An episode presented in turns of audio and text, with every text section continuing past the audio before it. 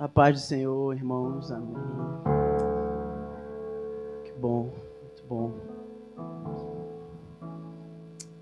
Antes de eu pedir para vocês abrir a Bíblia em 2 Samuel, eu queria falar um pouco com vocês o que eu falei na semana passada. É, Deus tem falado algo no meu coração a respeito do seu reino. É, então.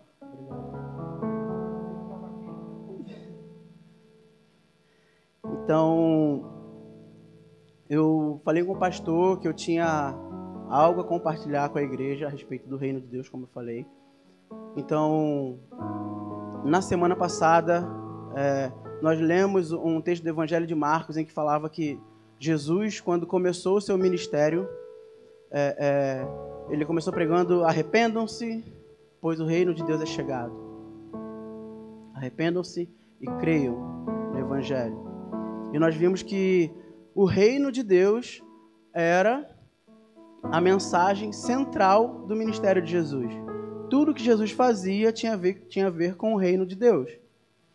Jesus ensinava como entrar no reino de Deus. As parábolas dizem o reino de Deus é como isso. O reino de Deus também é semelhante a isso. Nós vemos toda a vida de Jesus, Jesus focando o seu ministério no reino de Deus. E eu li um texto em Atos em que Jesus passa 40, depois de ressurreto, Jesus morreu, ressuscitou. Ele passa 40 dias com seus discípulos e, e Atos diz que ele, fala, ele passa esses 40 dias falando de coisas a respeito do reino. Então, o, o pastor Anselmo sempre fala que as últimas palavras dos homens são as mais importantes, né, Anselmo? Imagina as últimas palavras de Jesus ressurreto. Será que nós devemos dar importância a isso? Então é sobre isso que, que, que eu gostaria de continuar falando um pouco com vocês. Nós vimos que o reino de Deus ele é futuro, pois um conceito de reino é o reino está onde o rei se encontra. Mas, porém, nós podemos manifestar o reino de Deus, porque Jesus em vida ele veio nessa terra e disse, quando os fariseus perguntaram a ele, é, quando que vai vir o reino de Deus? Ele diz que não competia a eles e que o reino de Deus estava no meio de vós. Jesus está dizendo, o reino de Deus está no meio de vós, eu estou no meio de vocês. Amém? Nós também vimos que depois da queda, vamos falar um pouquinho mais para mais frente também.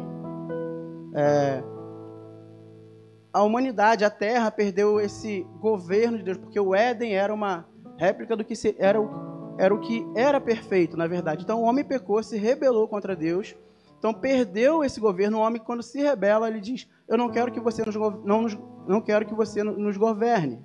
Nós vamos nos governar a partir de agora. Então Deus tira o homem e a mulher do Éden nós sabemos que, que o príncipe desse mundo é Satanás, ainda que debaixo de uma soberania de Deus, mas então o céu não passa a governar a terra. Então Deus começa a desenrolar a sua história, desde Gênesis até Jesus, para poder resgatar isso. Então nós demos exemplo do tabernáculo, do templo, e Jesus, quando Jesus chegou dizendo que o reino estava no meio de vocês. Então Jesus na cruz, ele abre é, não um espaço, mas em Jesus na cruz, é possível nós vivermos o reino de Deus. Amém? Porque o céu era santo e a terra passou a ser pecadora. Jesus, como homem perfeito, ele faz essa ligação novamente. Então, através da vida de Jesus, aqueles homens podiam manifestar o reino de Deus. Mas Jesus disse para eles: oh, nós temos que, eu tenho que ir embora, porque se eu não for, ele não vai vir. Ele que vai convencer o homem do pecado da, do, do juízo, da justiça e do juízo. Jesus está falando do Espírito Santo. Então, o Espírito Santo, nós, como igreja, através do Espírito Santo, hoje somos a manifestação do reino de Deus. Amém?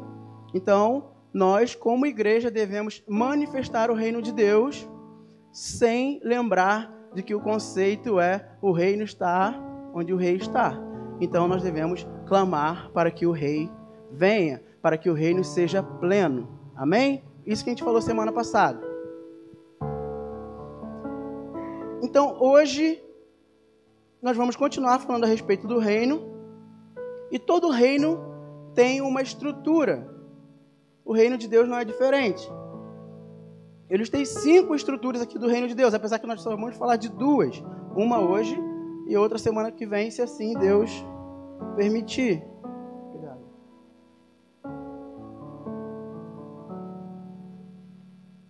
Quais são essas estruturas? Todo reino precisa de um rei, que é a principal, certo? A primeira.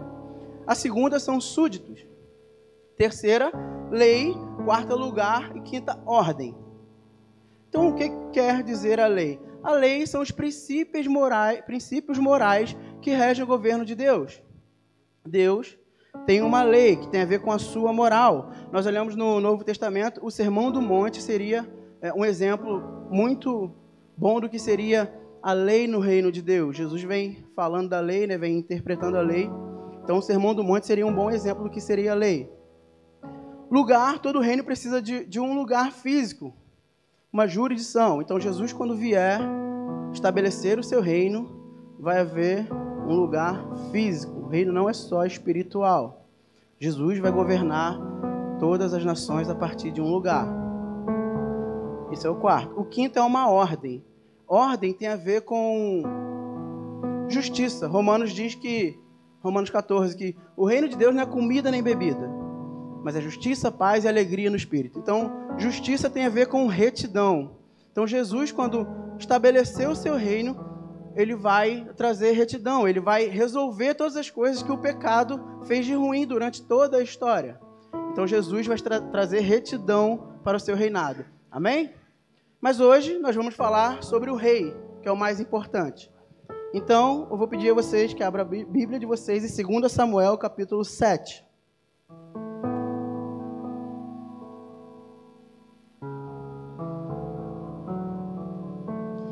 Gente, eu não vou falar das últimas, dessas últimas três estruturas porque a gente não tem tempo.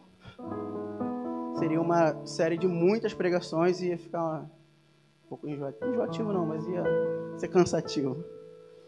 Então, 2 Samuel, capítulo 7, versículo 8. Amém?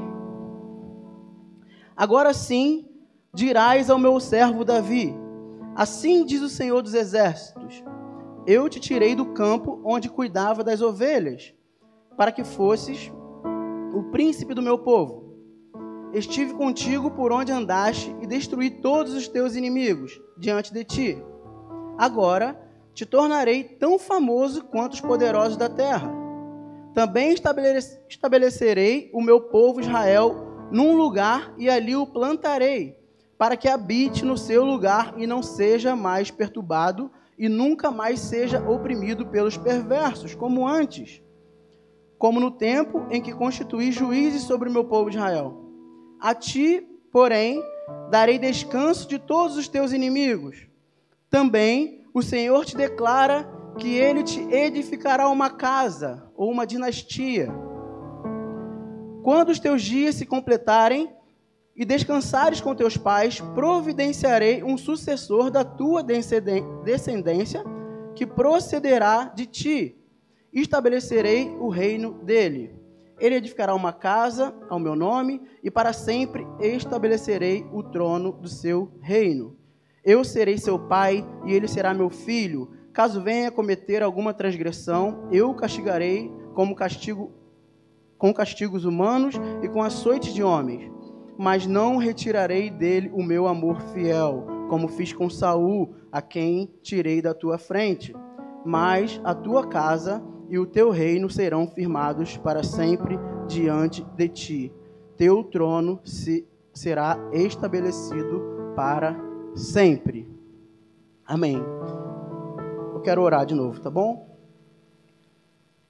Jesus, nós te pedimos que o Senhor abra o nosso coração e nosso entendimento nessa noite, Senhor, para que Sua palavra penetre em nós com força e poder, Senhor. Nós estamos totalmente disponíveis e abertos para o Teu Espírito Santo nessa noite.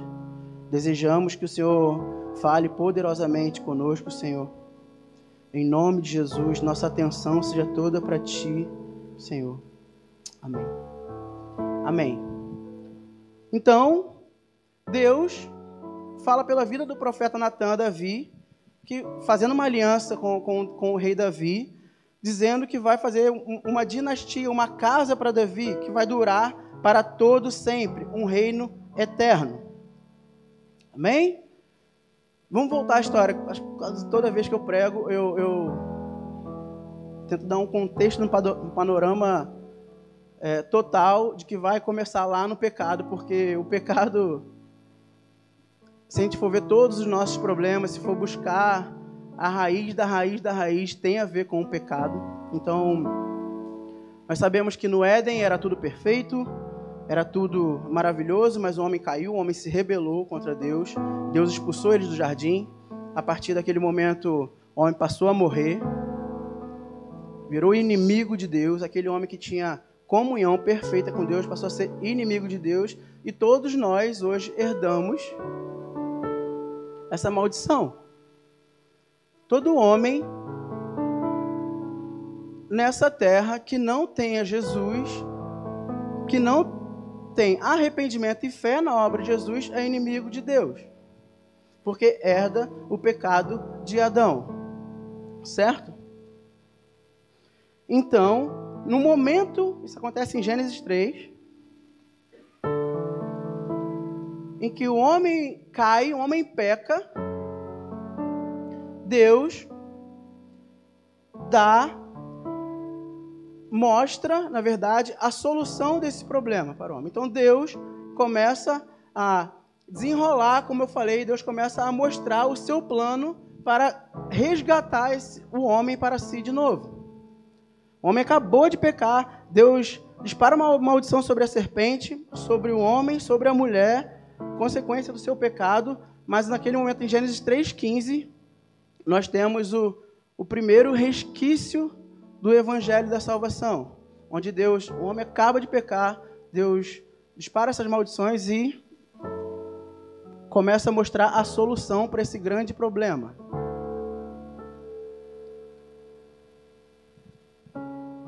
No decorrer da história, Deus executando seu plano, Deus chama um homem chamado Abraão e diz que vai fazer dele uma grande nação. Dele vai fazer um povo. Que a partir da descendência desse homem, todas as famílias da terra serão abençoadas. E Deus vai dar uma terra para esse povo. Deus vai fazer de Abraão uma nação que vai ter uma terra e que o descendente de Abraão a partir desse descendente, todas as famílias da terra serão abençoadas. E a história da Bíblia continua percorrendo. A gente vai ver Noé, a gente vai ver Moisés, o povo é levado em cativeiro. Deus levanta Moisés para poder libertar o povo. No meio do deserto, Deus dá a lei para o povo. E Deus promete a Moisés, um profeta maior que ele, que vai cumprir essa lei. A história é muito longa, né? Eu estou pegando as partes que estou achando mais principais, assim, relevantes. Então nós chegamos em Samuel. No decorrer desse, no desenrolar dessa história, do plano de Deus, lembra que eu falei na semana passada e mais outras vezes que eu prego que se a Bíblia fosse uma canção, seria e eu serei o seu Deus e eles serão o meu povo. Deus está preparando um povo dele, só para ele. Amém? Essa seria a canção da Bíblia. E mais uma vez eu falo, é repetida 23 ou 26 vezes durante a Bíblia. E eu não sei porquê, mas Deus quer um povo todo só dele e ele vai ser todo desse povo. Amém? Esse é o plano eterno de Deus. Então, nós chegamos em na história de Davi, Deus, no desenrolar dessa história, ele. Uma atitude de Davi. Deus fala com o profeta Natan: vai lá e dá um recado ao meu, ao meu servo Davi. E ele fala todas essas coisas que a gente acabou de ler, que tem a ver com dar, fazer uma casa para Davi, ou uma dinastia, ou, ou seja, Davi era rei, Deus promete que não vai tirar o cetro da casa de Davi por todo sempre. Uma época ele vai estabelecer o reino sobre o filho de Davi para todo o sempre. Então, nós já temos a descendência de Abraão, que vai ser um povo, que vai ter uma terra, que esse descendente vai abençoar todas as famílias da terra. E nós sabemos que esse descendente, no desenrolar da história, vai ser da filho da casa de Davi e ele será um rei. E o seu reino será estabelecido para todo o sempre. Se você for olhar a história de Deus, Deus estabelecia reis e juízes, e o povo perdia a guerra e ganhava a guerra. E, e ganhava mais uma vez. Davi era um homem de guerra, Davi ganhou muitas guerras. Então você imagina para aquele povo, quando a promessa. O Gui sempre, quando vai falando dessa história, ele, ele gosta de fazer a analogia de uma árvore que está crescendo. Então você imagina no, no tamanho dessa árvore, esse povo saber que agora nós vamos ter um, um reino que é eterno um reino que não terá fim.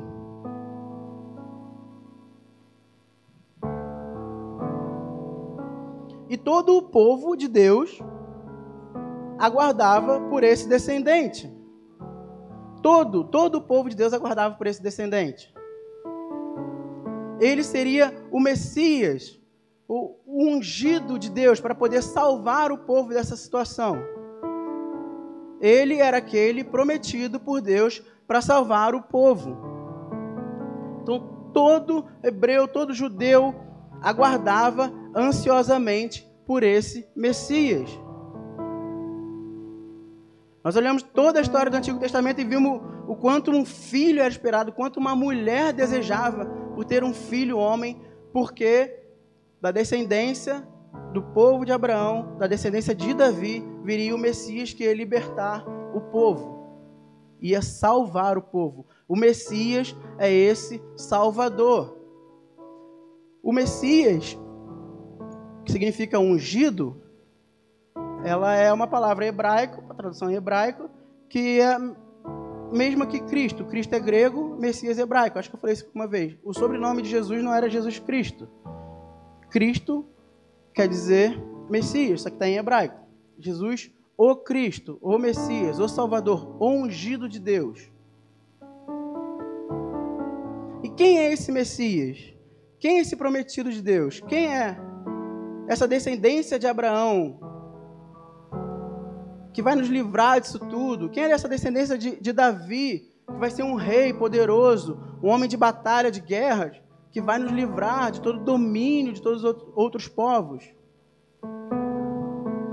E toda a história da Bíblia, eu falei semana passada a importância de conhecermos o Antigo Testamento, que a Bíblia é um livro só. Todo o Antigo Testamento fala de uma pessoa. Como, Lucão, que nós olhamos para o Messias dentro do Antigo Testamento? três formas: pela linhagem, falei que semana passada que era importante genealogia, pelas profecias e pelas histórias da Bíblia.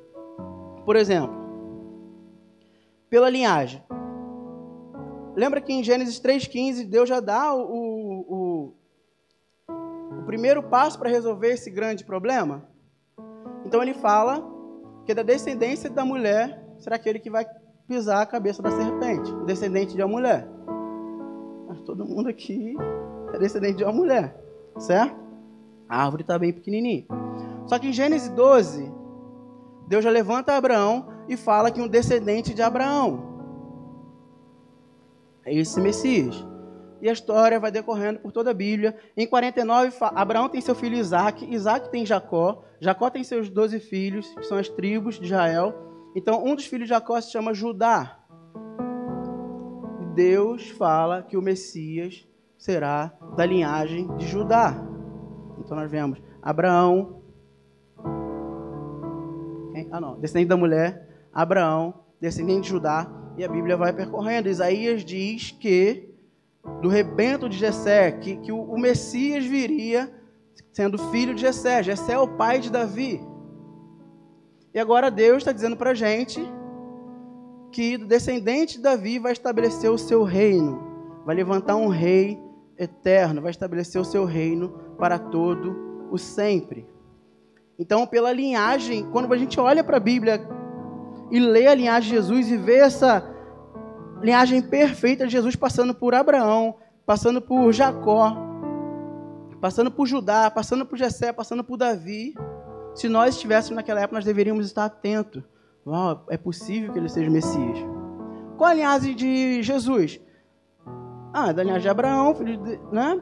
Tal, não sei o quê. Benjamim. Não pode. A linhagem é importante para olharmos para esse Messias, para esse Salvador. Outra forma, quando que olhamos para a Bíblia e, e, vamos identificar o, Mess, o Messias, o Salvador, pelas profecias. E acreditem, são muitas profecias que falam do Messias na Bíblia. Muitas, muitas, muitas profecias no Antigo Testamento falam da, do Messias. Abre em Isaías, por favor. 53. Mas eu vou falar algumas aqui um pouquinho antes.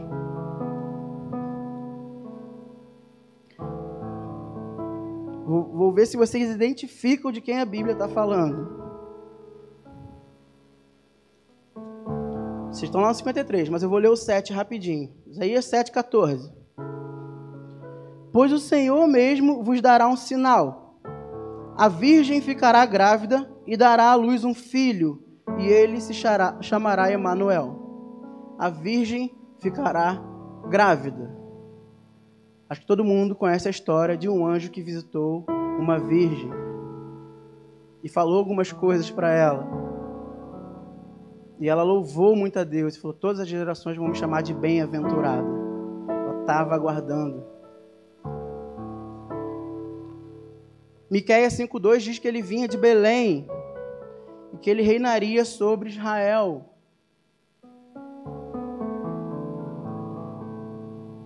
Nós conhecemos um homem que nasceu em Belém.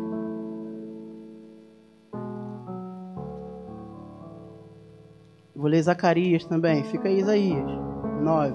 São muitos. Alegra-te muito, ó filha de Sião. Exulta, ó filha de Jerusalém.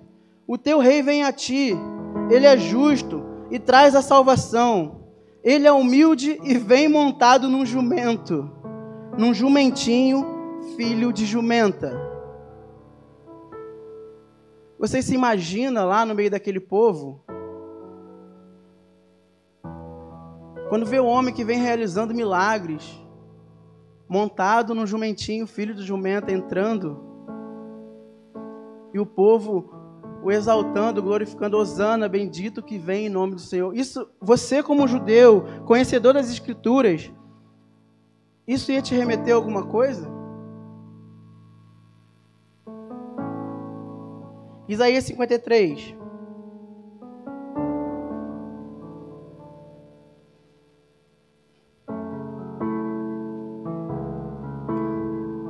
Vamos ver se vocês pensam em alguém. Versículo 5.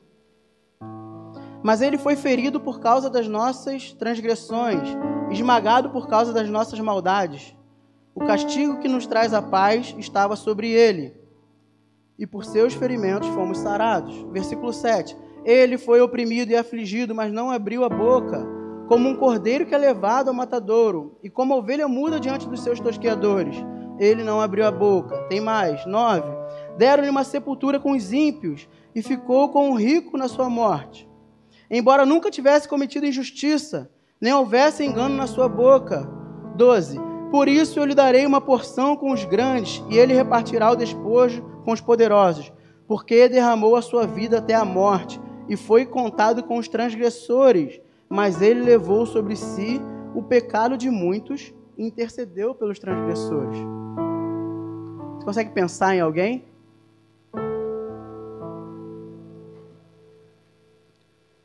Nós identificamos o Messias pela linhagem, pelas profecias e pela história, pelas histórias da Bíblia todo, toda a história da Bíblia vai apontar para alguém. Toda a história da Bíblia está apontando para o Messias. Que era a Páscoa. Chocolate, não. Que era a Páscoa. Mata um cordeiro, passa o sangue dele sobre a casa e essa casa será salva. O sangue do cordeiro. O que Abraão fez? Levou Isaac, seu único filho, num monte para matá-lo. O que Deus providenciou? Um cordeiro para morrer no lugar de Isaac. tantas, tantas histórias. Noé com a arca. Todas as histórias, toda a Bíblia, todo o Antigo Testamento aponta para uma pessoa. E essa pessoa é Jesus, o Cristo, o Messias, o Salvador. Tudo é sobre ele, tudo aponta para ele. Ele é o prometido de Deus para nos livrar do pecado, para nos livrar do juízo, para nos levar à eternidade junto com Ele. Jesus Cristo é o Salvador. E da descendência de Abraão, todas as famílias da terra serão abençoadas. Ele não é o Salvador só do judeu, ele é o Salvador de toda a humanidade. Todo aquele que olha para a obra de Jesus, se arrepende dos seus pecados e confia em sua obra, é salvo da morte. É salvo de uma condenação eterna.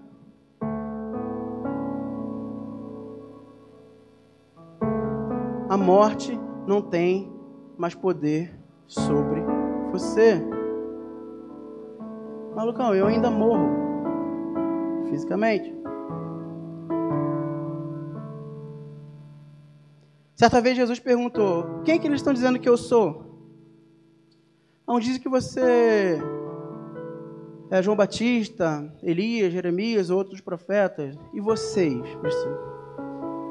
Quem vocês dizem que eu sou? Pedro, como a gente sabe, cheio do Espírito Santo. Tu és o Cristo, Filho do Deus vivo. Tu és o Messias, tu és o Salvador. Por isso, quando Jesus fala, vocês não vão com eles, para onde nós iremos, Senhor? Só tu tens a palavra de vida eterna. Palavra de vida eterna. Então o Messias veio. E eles aguardavam, a gente falou um pouquinho semana passada. Aquele que da casa de Davi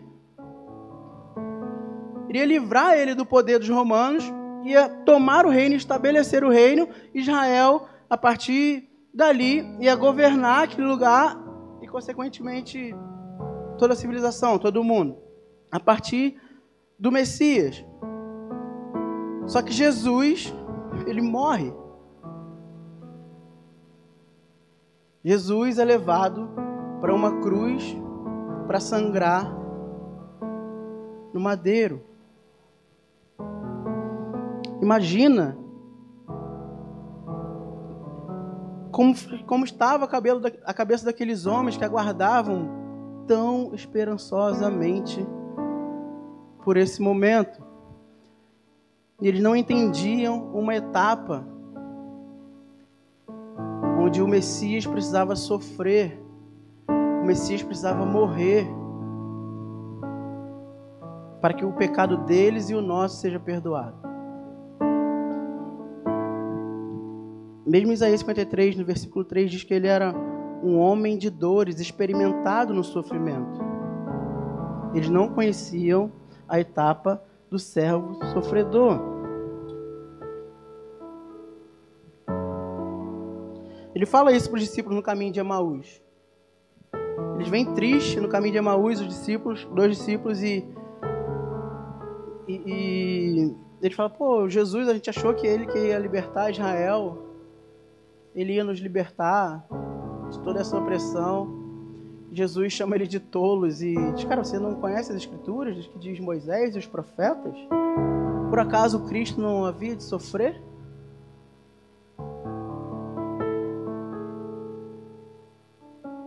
Então, quem é esse Jesus? Quem é esse Messias que morreu e ressuscitou? Abre junto comigo em Hebreus, por favor. Hebreus capítulo 1.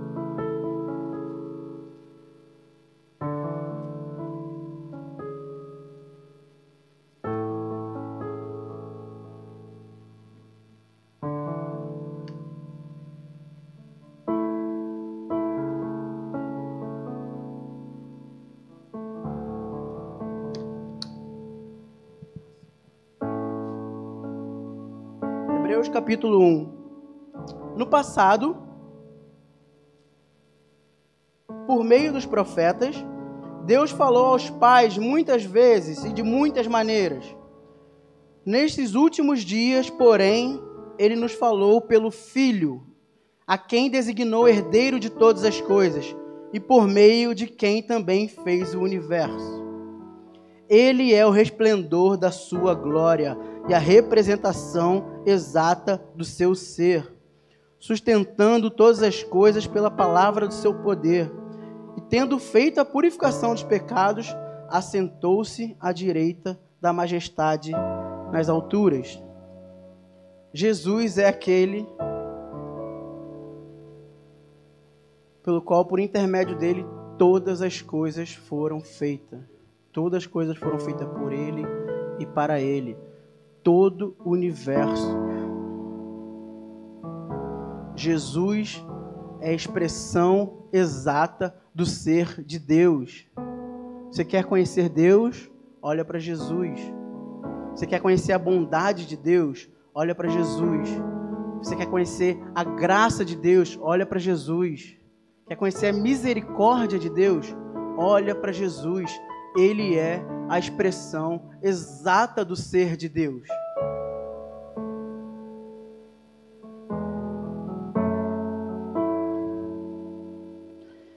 Ele sustenta todas as coisas pela palavra do seu poder. A mesma palavra que falou: haja luz falou: Lázaro, levanta-te, anda, seja curado. A mesma palavra que falou: haja, falou: Lucão, vem até mim. A mesma palavra que criou todas as coisas te chamou para Ele. Ele sustenta todas as coisas. Jesus está sustentando todas as coisas pela Sua palavra.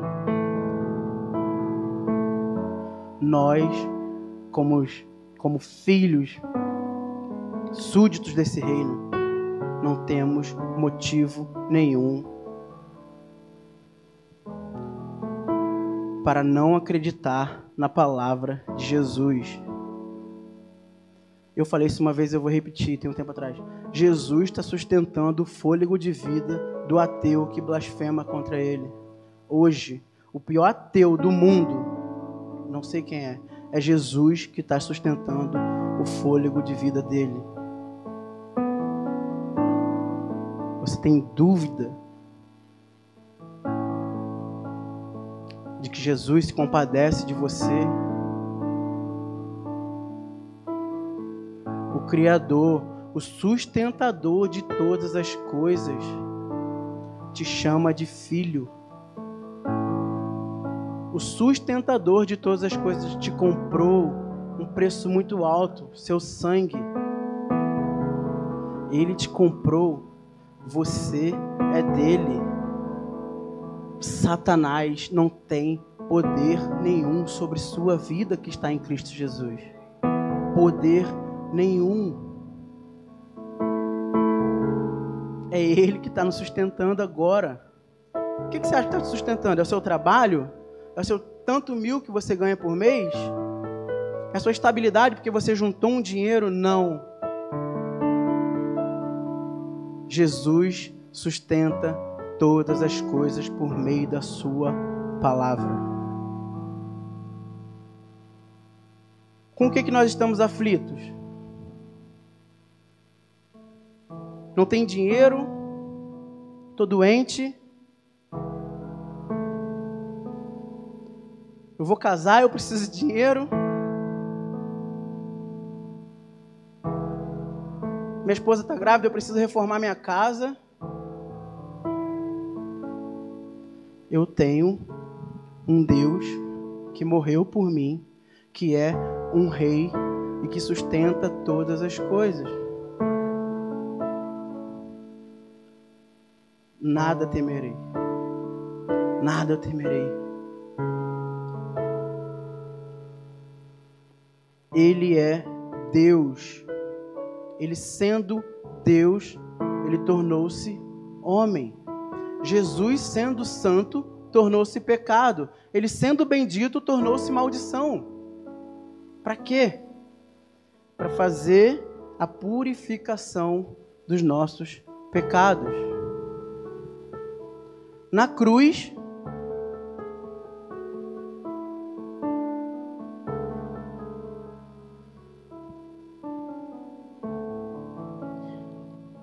depois de haver feito a purificação do meu e do seu pecado, Jesus assenta-se à direita da majestade nas alturas. Jesus está à direita de Deus Pai, Deus Filho está à direita de Deus Pai nas alturas. Por isso que nós cantamos, Ele é exaltado, Ele é glorificado. Por isso que cantamos a Ele toda honra, glória e louvor, porque Ele é merecedor. Apesar dessas nossas dificuldades que eu listei pouco, ou você está pensando na sua mente a gente não tem motivo para desconfiar da palavra de Deus, eu não quero de forma nenhuma minimizar o seu problema ou dizer que eu não, não me compadeço do seu problema, não fico triste com você. Mas independente do seu problema, Jesus é digno de toda a sua adoração, de todo o seu louvor. Ele está exaltado à direita do Pai. Hoje, agora, nesse exato momento, há anjos e seres viventes glorificando ao Cordeiro que foi morto a 24 anciãos lançando suas coroas a seus pés. Digno é o Cordeiro de receber toda a honra, toda a glória e todo louvor. O Filho realizou toda a obra de redenção.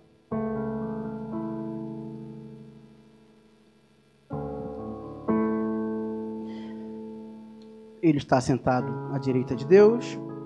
Por isso que existe uma no texto que nós chamamos da grande comissão. É, é, é muito poderoso esse texto, não sei se a gente para para pensar. Mas Jesus diz que toda autoridade foi dada a ele no céu e na terra. Por isso, vão e façam discípulos, batizando, ensinando a obedecer. Nós pensarmos um pouquinho nessa frase, ela é muito poderosa. E de fazer discípulos, batizando em nome do Pai, do Filho e do Espírito Santo Ensina-nos a obedecer. Por quê? Porque toda a autoridade foi me dada no céu e na terra. E essa é uma notícia maravilhosa para nós. Nós olhamos as Escrituras e vimos que o Rei exaltado se fez carne, morreu por nós, perdoou para nos dar uma vida eterna. E amém. E não é só um amém. Porque a história do Evangelho não para aqui. A história de Deus, a história das boas novas, não para em Jesus nos salvando, nos livrando, livrando do pecado, nos livrando do inferno. E acabou, morremos e tchau, babau. Sumiu. O rei que está exaltado prometeu mais alguma coisa. Ele disse que ele vai voltar. Esse mesmo Jesus aguardado pelo seu povo, judeu, pela sua igreja, ele prometeu que vai voltar. E Jesus não volta mais como servo sofredor. Ele não vai voltar para ser cuspido, para ser humilhado. A sua obra redentiva já foi está consumado na cruz do Calvário. Ele não vem como servo sofredor, ele vem como rei exaltado, como ele é. Ele vem como um homem poderoso de batalha, um homem 100% homem, 100% Deus. Por isso ele pregou e eu falei semana passada: arrependam-se o reino de Deus é chegado. ele vai vir estabelecer o seu reino. E se você aqui nessa noite é cristão dessa igreja ou nos visita, a mensagem do evangelho ela é completa, ela não é fragmentada. Jesus não só te salvou. Existe uma etapa que está faltando que você precisa ansiar, que é o retorno de um rei exaltado, um rei glorificado, um rei merecedor de toda a honra, um rei merecedor de todo louvor.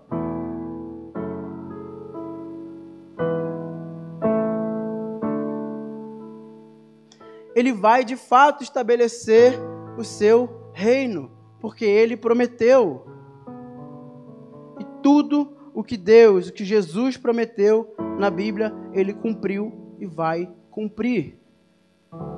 Queira isso vá contra a sua teologia, que isso vá contra a sua moral ou não. Eu falei que ele vai vir como rei exaltado, que vai derrotar os seus inimigos. Talvez se você conhece só parte da escritura como Jesus, aquele que veio só realizar milagres, como eu falei na semana passada, você vai se ofender com as coisas que Jesus vai fazer. Não sou eu que estou dizendo.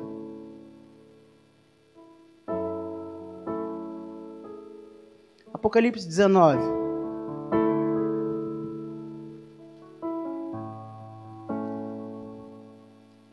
Versículo 11.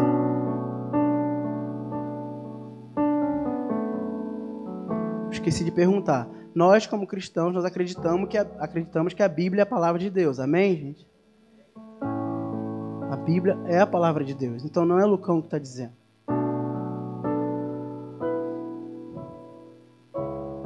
Versículo 11. Então vi no céu aberto um cavalo branco, e seu cavaleiro chama-se Fiel e Verdadeiro.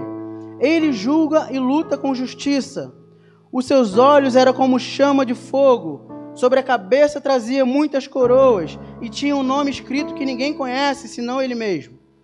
Estava vestido com um manto, de, um manto salpicado de sangue, e seu nome era, e seu nome é o Verbo de Deus. O seu nome é o Verbo de Deus. Os exércitos do céu o seguiam, montados em cavalos brancos e vestidos de linho fino, branco e puro. Uma espada afiada saía-lhe da boca, para ferir com ela as nações. Ele as regerá com cetro de ferro. E ele mesmo é o que pisa o lagar do vinho do furor da ira do Deus Todo-Poderoso. No manto, sobre a coxa, traz escrito o nome Rei dos Reis e Senhor dos Senhores. Ele vai destruir os seus inimigos. Arrependam-se e creiam. Pulem para o lado de Deus continua sendo a mensagem da igreja. E às vezes desce na nossa garganta como uma pedra, saber que Jesus vai destruir seus inimigos. Sim, irmãos. 1 Coríntios, capítulo 15, Paulo diz assim, não precisa abrir não. Então virá o fim, quando ele entregar o reino a Deus, o Pai, depois de ter destruído todo domínio, toda autoridade e todo poder, pois é necessário que ele reine até que todos os seus inimigos sejam postos debaixo dos seus pés. O último inimigo a ser destruído é a morte. Jesus volta para estabelecer o seu reino, restaura toda a terra e ele vai entregar todas as coisas ao Pai em ordem. Esse é o seu reino de justiça, esse é o seu reino de retidão das coisas como deveriam de ser. E Paulo diz: quando ele entregar o reino a Deus, o Pai, depois de ter destruído todo domínio, toda autoridade e todo o poder. Isso aqui não é só espiritual, no mundo espiritual, sobre demônios e potestades, não. Porque demônios e potestades agem na vida de pessoas. Jesus vai botar em ordem todas as coisas e vai entregar o reino perfeito ao Pai.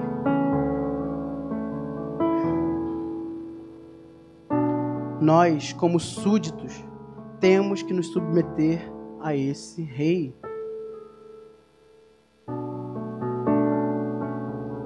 Nos ofende? Sim.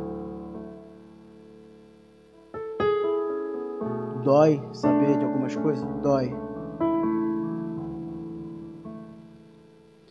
Mas Ele é digno. Ele é digno. Ele não vai compactuar com o que não é santo. Por isso que temos uma promessa de um corpo glorificado. Jesus ressurreto, exaltado, glorificado, não vai compactuar com o pecado.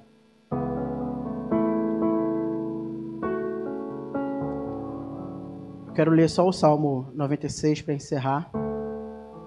John, se puder tocar, chamar o pessoal.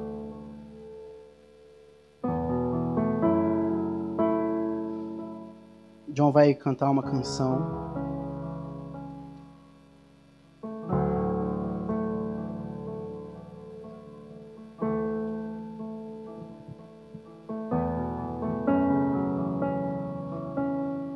Lembra que eu falei que eu não estou indiferente à sua dor,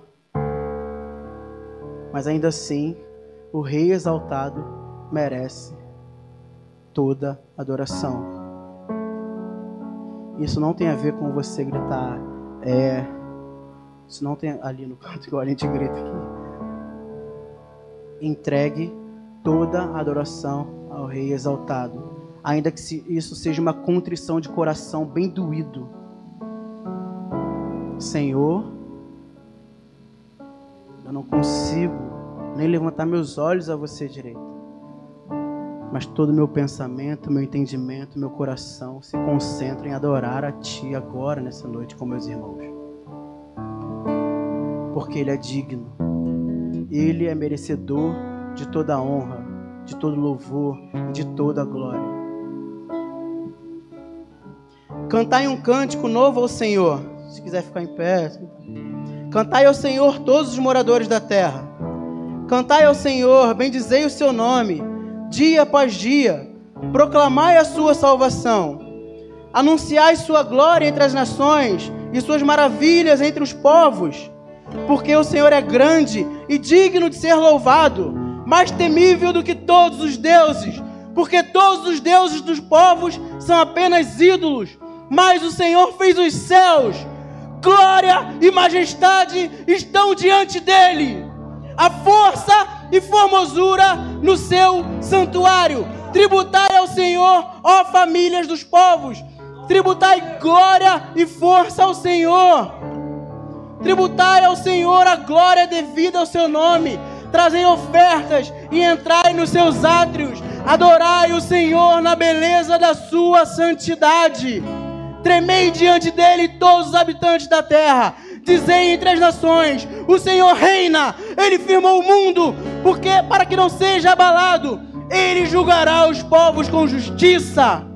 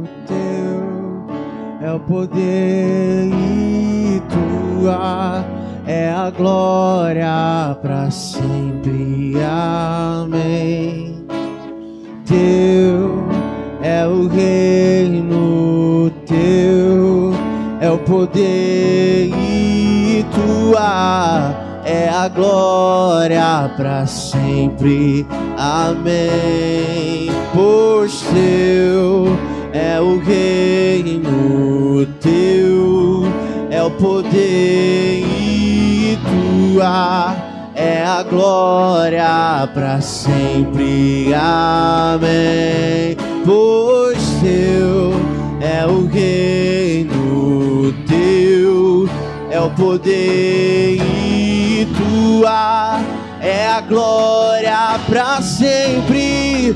O nosso Deus reina. O nosso Deus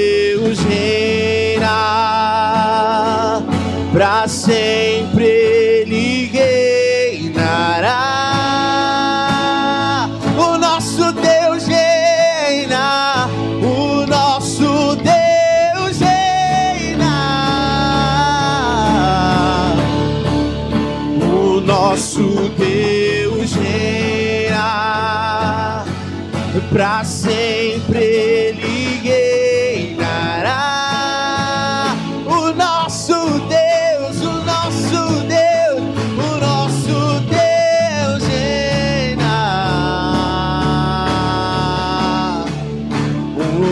nosso Deus reina. Para sempre ele reinará. Pois seu é o reino, pois teu é o reino, teu é o poder e tua é a glória para sempre. Amém.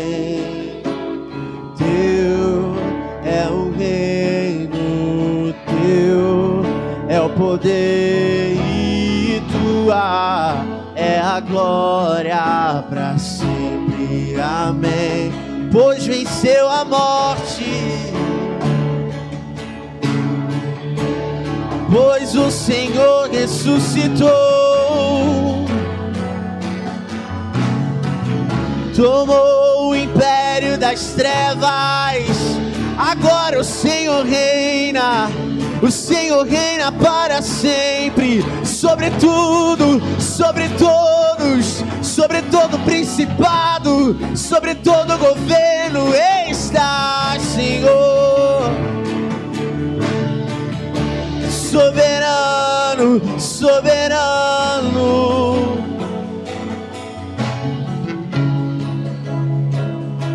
Yeshua.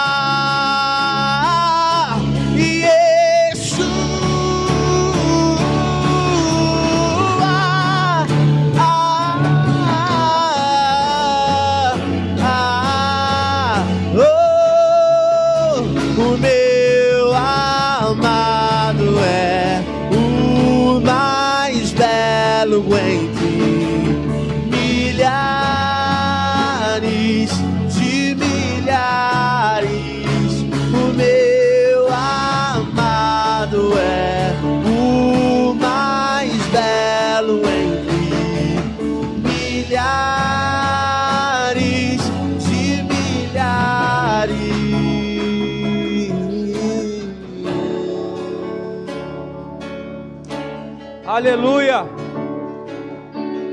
Glória a Deus. Aleluia. Muito obrigado, Senhor. Muito obrigado por mais uma vez, Senhor. Trazer a tua palavra, Senhor. A revelação da tua palavra aos nossos corações nessa noite, Pai. Senhor, nós queremos te clamar, Senhor, como igreja, a mais uma vez, Senhor abrir os nossos olhos espirituais, abrir os nossos corações, Senhor, a viver a verdade da tua palavra, Senhor. Aumenta, Senhor, em nós, em cada um de nós, Senhor, o anseio, Senhor, pela tua presença, Pai, o anseio, Senhor, pela tua vinda, pelo cumprimento das Escrituras, Pai. Aumenta, Senhor, em nós, Senhor, o desejo, Senhor, de proclamar, Senhor, as virtudes do teu reino, Senhor. Aumenta em nós, Senhor, o sentimento, Senhor, a necessidade, Senhor, que nós temos, Senhor, de nos prepararmos, Senhor, para esse momento, Senhor. Aumenta, Senhor, a nossa vigilância, Senhor. Ó Deus, nos mobiliza, Senhor. Nos incentiva, Senhor, a vivermos intensamente esses dias, Pai proclamando o teu reino, Senhor, proclamando o evangelho do reino, Senhor. No nome de Jesus nós te pedimos, Senhor, a sua ajuda, ajuda o teu espírito, a orientação, Senhor, nas escrituras, Senhor, para vivermos isso, Senhor, da maneira que o Senhor preparou para que vivêssemos, Senhor.